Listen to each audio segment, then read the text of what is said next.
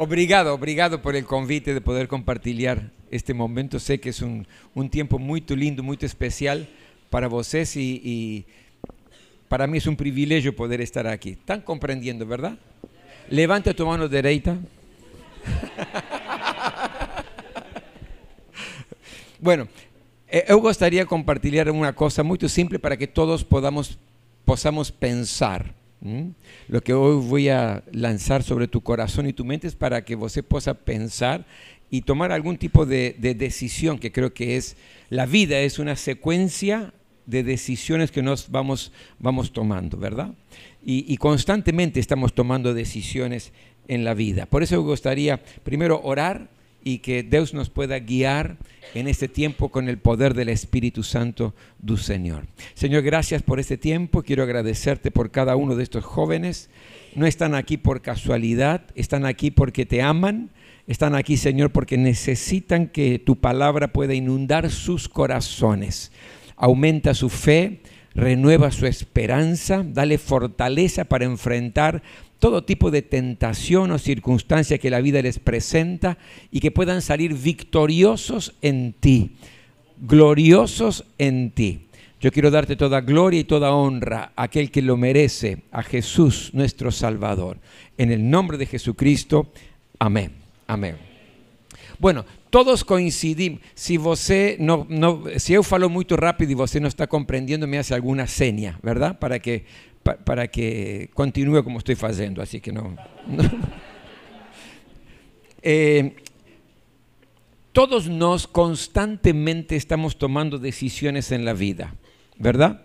Cada momento você estamos tomando decisiones en la vida. Hoy eu, você es producto, es fruto de las decisiones que nos tomamos en el pasado. Si las decisiones que nos tomamos en nuestro pasado fueron boas, fueron sabias, hoy estamos felices, estamos disfrutando de la vida. Si las decisiones que nos tomamos en el pasado fueron ruines, fueron poco sabias, no fueron boas, hoy estamos sufriendo las consecuencias de esas decisiones. Porque en realidad nuestra vida es fruto de siempre de estar tomando decisiones.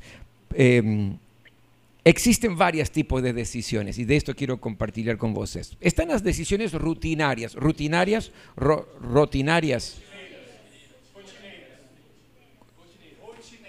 Rotineiras, rotineiras. ¿Así? Ah. Esa.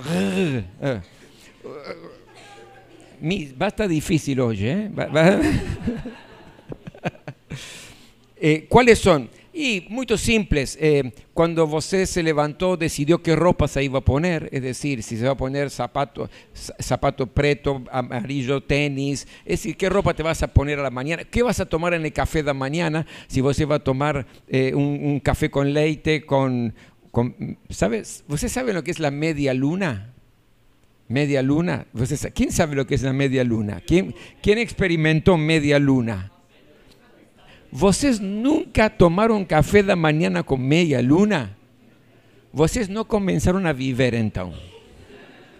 Bueno, ¿qué es lo que você va, va, a tomar en el café de mañana? Você está decidiendo, ¿verdad? Você tomó la decisión, voy para el culto de Atequinta o no voy. Son decisiones rutinarias.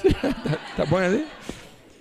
Después están también las decisiones que son urgentes.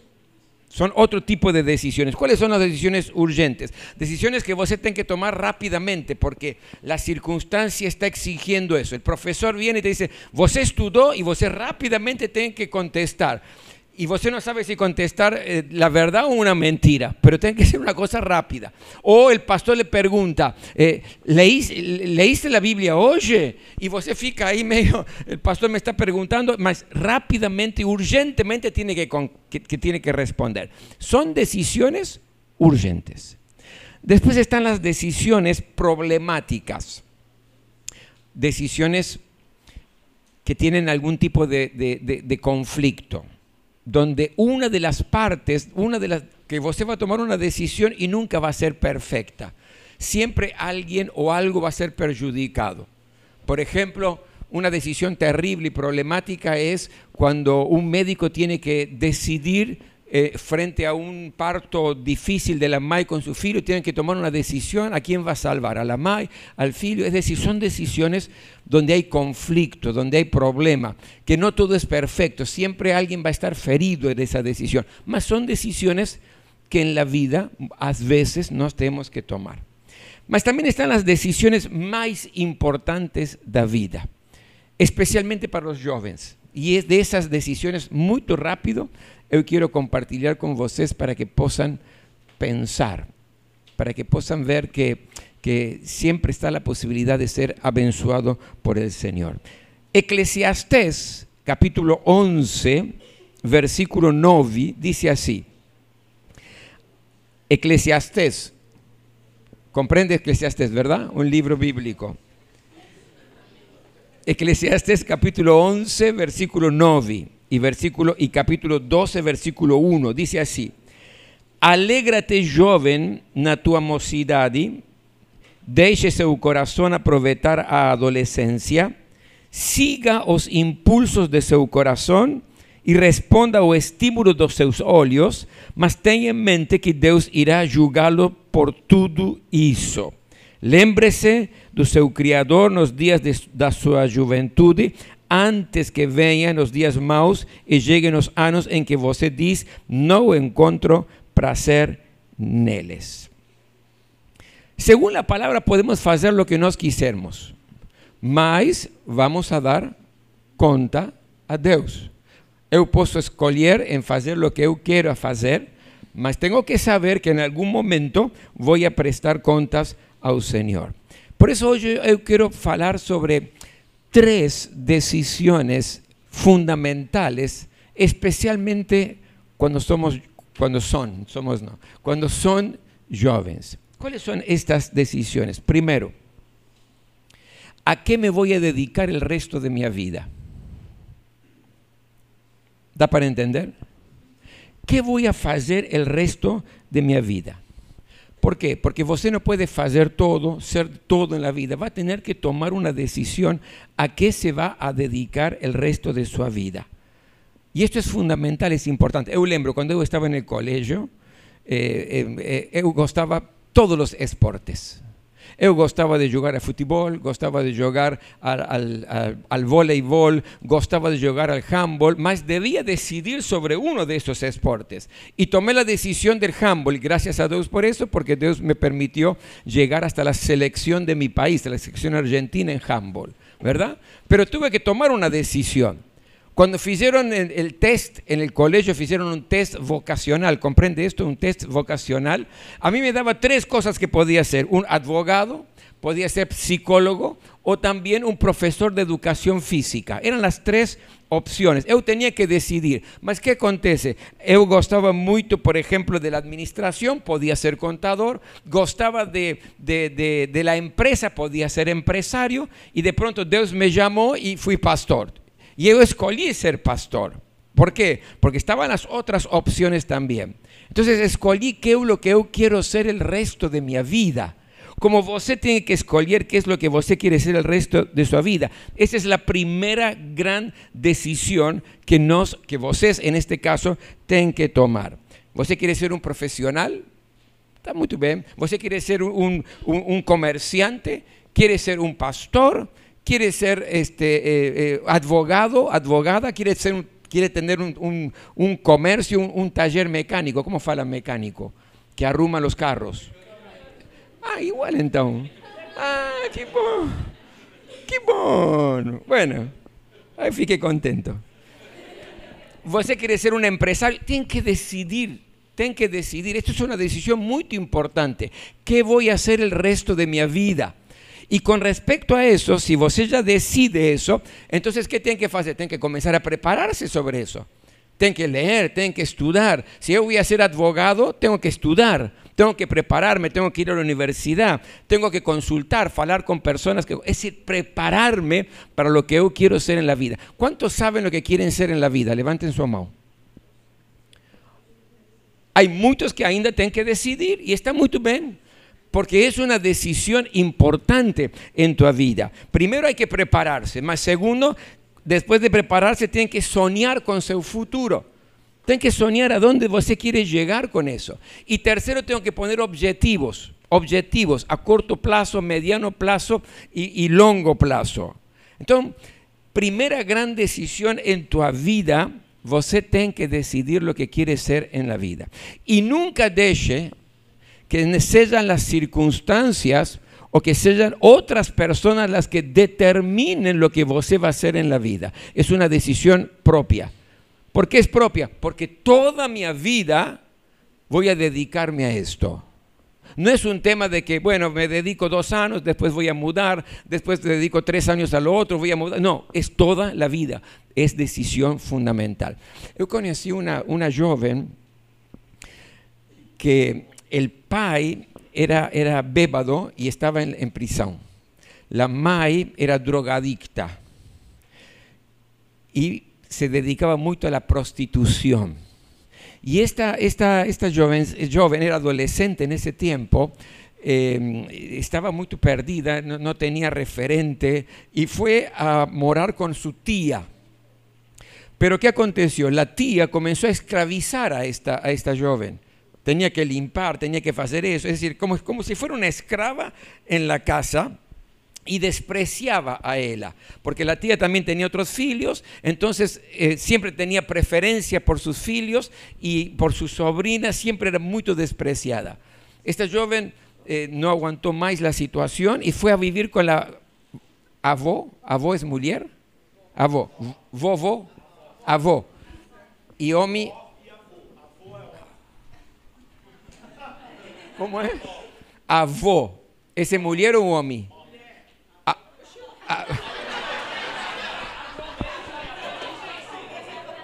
Pónganse de acuerdo y después me fala. Avó. Mujer. Mujer. Avó. Eh. Bien. La mujer, entonces. bueno, fue no, esto es una historia muy seria para que estemos ahí riendo. ¿eh? Bueno, fue, fue a morar con, con su avó. Su avó, ¿qué le falaba? Porque él le decía, yo quiero ser advogada. Y su avó le decía, você nunca va a poder ser advogada. Você no tiene capacidad para ser abogada. Você tiene que tratar de, ser una persona simple porque porque tu y tu pai, el contexto de tu familia, você no tiene condiciones, no tiene dinero, no tiene nada para ser advogada. Mas fue tremendo para ella. Porque cuando ella ya fue un poquito más grande, dijo, yo voy a ser abogada. Yo quiero ser abogada. Y comenzó a trabajar y ganar un poco de dinero. Ella terminó su escuela y fue para la universidad. Como no alcanzaba todo el dinero, y sus compañeros, sus amigos y sus amigas conocían de, su situación, entonces le ayudaban con dinero, le animaban, le prestaban libros, a veces le compraban apuntes de, la universidad y ella logró ser abogada. No deje nunca que las circunstancias que te rodean, por más que sean difíciles, como esta moza, el pai en, en, la, en, la, cárcel, en el presidio, el, el pai en el presidio, la madre en la prostitución, en la droga, la tía despreciando, el su, su, diciendo que nunca va a hacer nada, más ella persistió y dijo, yo voy a ser abogada. Ustedes ya saben, entonces, tomó decisión, es la decisión muy importante en su vida, porque es donde se va a desenvolver toda su vida. Primera decisión entonces, importante, ¿qué voy a hacer el resto de mi vida? Segunda decisión importante, ¿con quién yo voy a pasar el resto de mi vida? ¿Quién va a ser mi compañero, mi compañera para pasar? ¿Con quién voy a compartir mi vida el resto de mi vida? Es decir, ¿con quién me voy a casar? Con quién voy a compartir todo, toda mi vida. Segunda decisión fundamental e importante en la vida. Mas está muy relacionada con la primera decisión. Está muy relacionada. Porque, por ejemplo, si, você, si, si La, você que es una, una menina y esto es muy, tiene mucho ciúme, nunca, nunca pretenda ponerse, enamorar y casarse con un ginecologista, por ejemplo. Lógico, ¿o no? Es lógico. Si no, va a vivir con ciúme toda su vida. Por eso está relacionado con quién voy a compartir el resto de mi vida, porque tienen que ser compatibles. ¿Compatible, comprende? Tienen que ser compatibles. Oye, una vez vinieron, vino un, mozo y una... Eh, ¿Cómo es? Moza, no. Moza también. Vino un mozo y una moza cristiano de, mi iglesia para hablar conmigo. Y me dijeron, pastor, nos gustaríamos eh, comenzar nuestro namoro. Es así, ¿verdad? Namoro se fala. Queremos comenzar nuestro namoro. Y falei que bom, una benção también. Eh, yo siempre enseño en mi iglesia a los jóvenes que hay tres etapas en la vida con relación a, a con quién voy a casarme. Primera etapa, etapa de conocimiento. Ainda no estamos enamorando, ainda no hay beso acá, beso nada. Es simplemente conversa para saber qué, qué son sus proyectos de vida, qué es lo que desea, qué es lo que yo deseo, si somos compatibles. Es decir, primera etapa. Si esa etapa está bien, entonces pasa la etapa de enamoro y después es mucho más longo lo que estoy explicando, ¿no? Y después el casamiento. Entonces le pregunté, ¿vos que ya comenzaron la etapa de, conversar, de hablar? Sí, nos creemos que, somos el uno para el otro. Me, me falaron. Nos estamos felices así y gustaríamos que el, vos, pastor, nos abençoe para que comencemos nuestro namoro. Y se me ocurrió hacer una pregunta. Y mi pregunta fue a él y a ella. ¿Cuál es el proyecto de tu vida? ¿Qué es lo que vos quiere ser en su vida. Entonces, ella me dijo, pastor, mi sono, mi anhelo, mi deseo es ser misionaria. Le dije, qué bon, qué benson, misionaria en la China. Es un llamado de parte de Dios y mi vida, en mi vida, yo siempre pensé y quiero ser misionaria en la China. Falei una benson entonces le pregunté a él, ¿y você? Ah, no, me falou. Eu no gosto de la comida china. No gosto de los chinos y jamás voy a ir a, morar en la China. Oh, cuidado, fale. Si vocês namoran y se casan, uno de vocês, de los dos, uno de vocês, va a ficar frustrado y fracasado en la vida. ¿Por qué?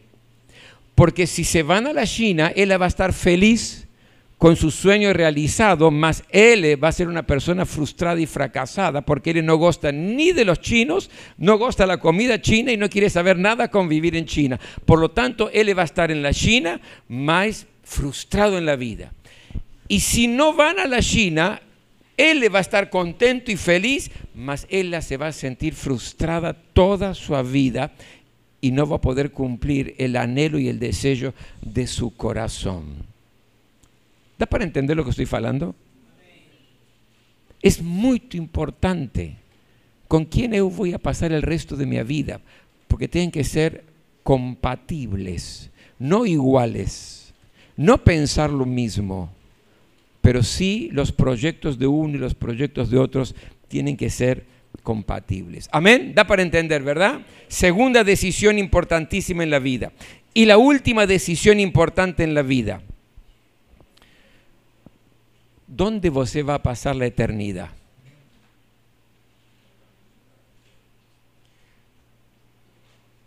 Cuando esta vida acabe, ¿dónde você va a pasar eternamente? Gran pregunta, ¿verdad? Porque esa decisión tomamos nos ahora, en esta vida. No es después, es ahora, en esta vida. Primero, ¿qué voy a hacer en mi vida? ¿A qué me voy a dedicar? Segundo, ¿con quién voy a compartir mi vida? Porque eso va a determinar si voy a ser feliz o frustrado en la vida. Más tercero, ¿dónde voy a pasar la eternidad? Ah, pastor, eh, con Señor no sé, ¿está seguro? ¿Ten convicción de eso? está plenamente seguro, mi querido, mi querida, que Jesús es el Salvador y el Señor de tu vida? Porque la única porta para ir a la presencia de Dios al cielo por siempre y para siempre es Jesús. Usted sabe que fui convidado a pregar en un congreso de jóvenes en Chile. Y era un congreso muy fechado a quién? A la lideranza de todo, de jóvenes de todo Chile. Ahí podían solamente asistir a ese congreso, podían asistir los que eran líderes, líderes de Lobor, líderes de jóvenes, pastores jóvenes, es decir, solamente podían asistir los que eran líderes no es, no es jóvenes en general. Y había aproximadamente unos 4.000 jóvenes en ese, en ese congreso, porque es de, toda la, de todo el país de Chile. Eu lembro que yo tenía que pregar tres veces, entonces pregué la primera falando de, compromiso con Dios, pregué la segunda noche falando de, de consagrar la vida, mas la tercera noche y última noche estaba pregando y siento dentro mío que el Señor me decía, haz un apelo, un apelo para que entreguen la vida a Jesús. Y yo, estaba pregando y lutando con Dios. Las dos cosas, pregaba, mas lutaba en mi interior con Dios diciendo, Señor, que, no, son todos, es la, es la lideranza de los jóvenes de Chile. Aquí no hay inconversos, falaba. Aquí, aquí están solamente aquellos que te están sirviendo, que están honrando, son todos bautizados, llenos del Espíritu Santo, son personas, son jóvenes que, dirigen el lobor, que están en el lobor, que pregan la palabra. Yo pregaba, mas estaba discutiendo con Dios y sentía muy fuerte, faça un apelo a recibir a Jesús. Yo lembro que había como 40 pastores sentados detrás mío, eh, ¿no? porque era un escenario grande estoy acabando ya la pregación al final y dije, voy a obedecer. Y pregunté, ¿cuántos de los que están aquí, cuatro mil jóvenes, cuántos de los que están aquí no tienen la seguridad, la convicción que Jesús es el Salvador y el Señor de su vida y que si Jesús viene hoy, se van con Él?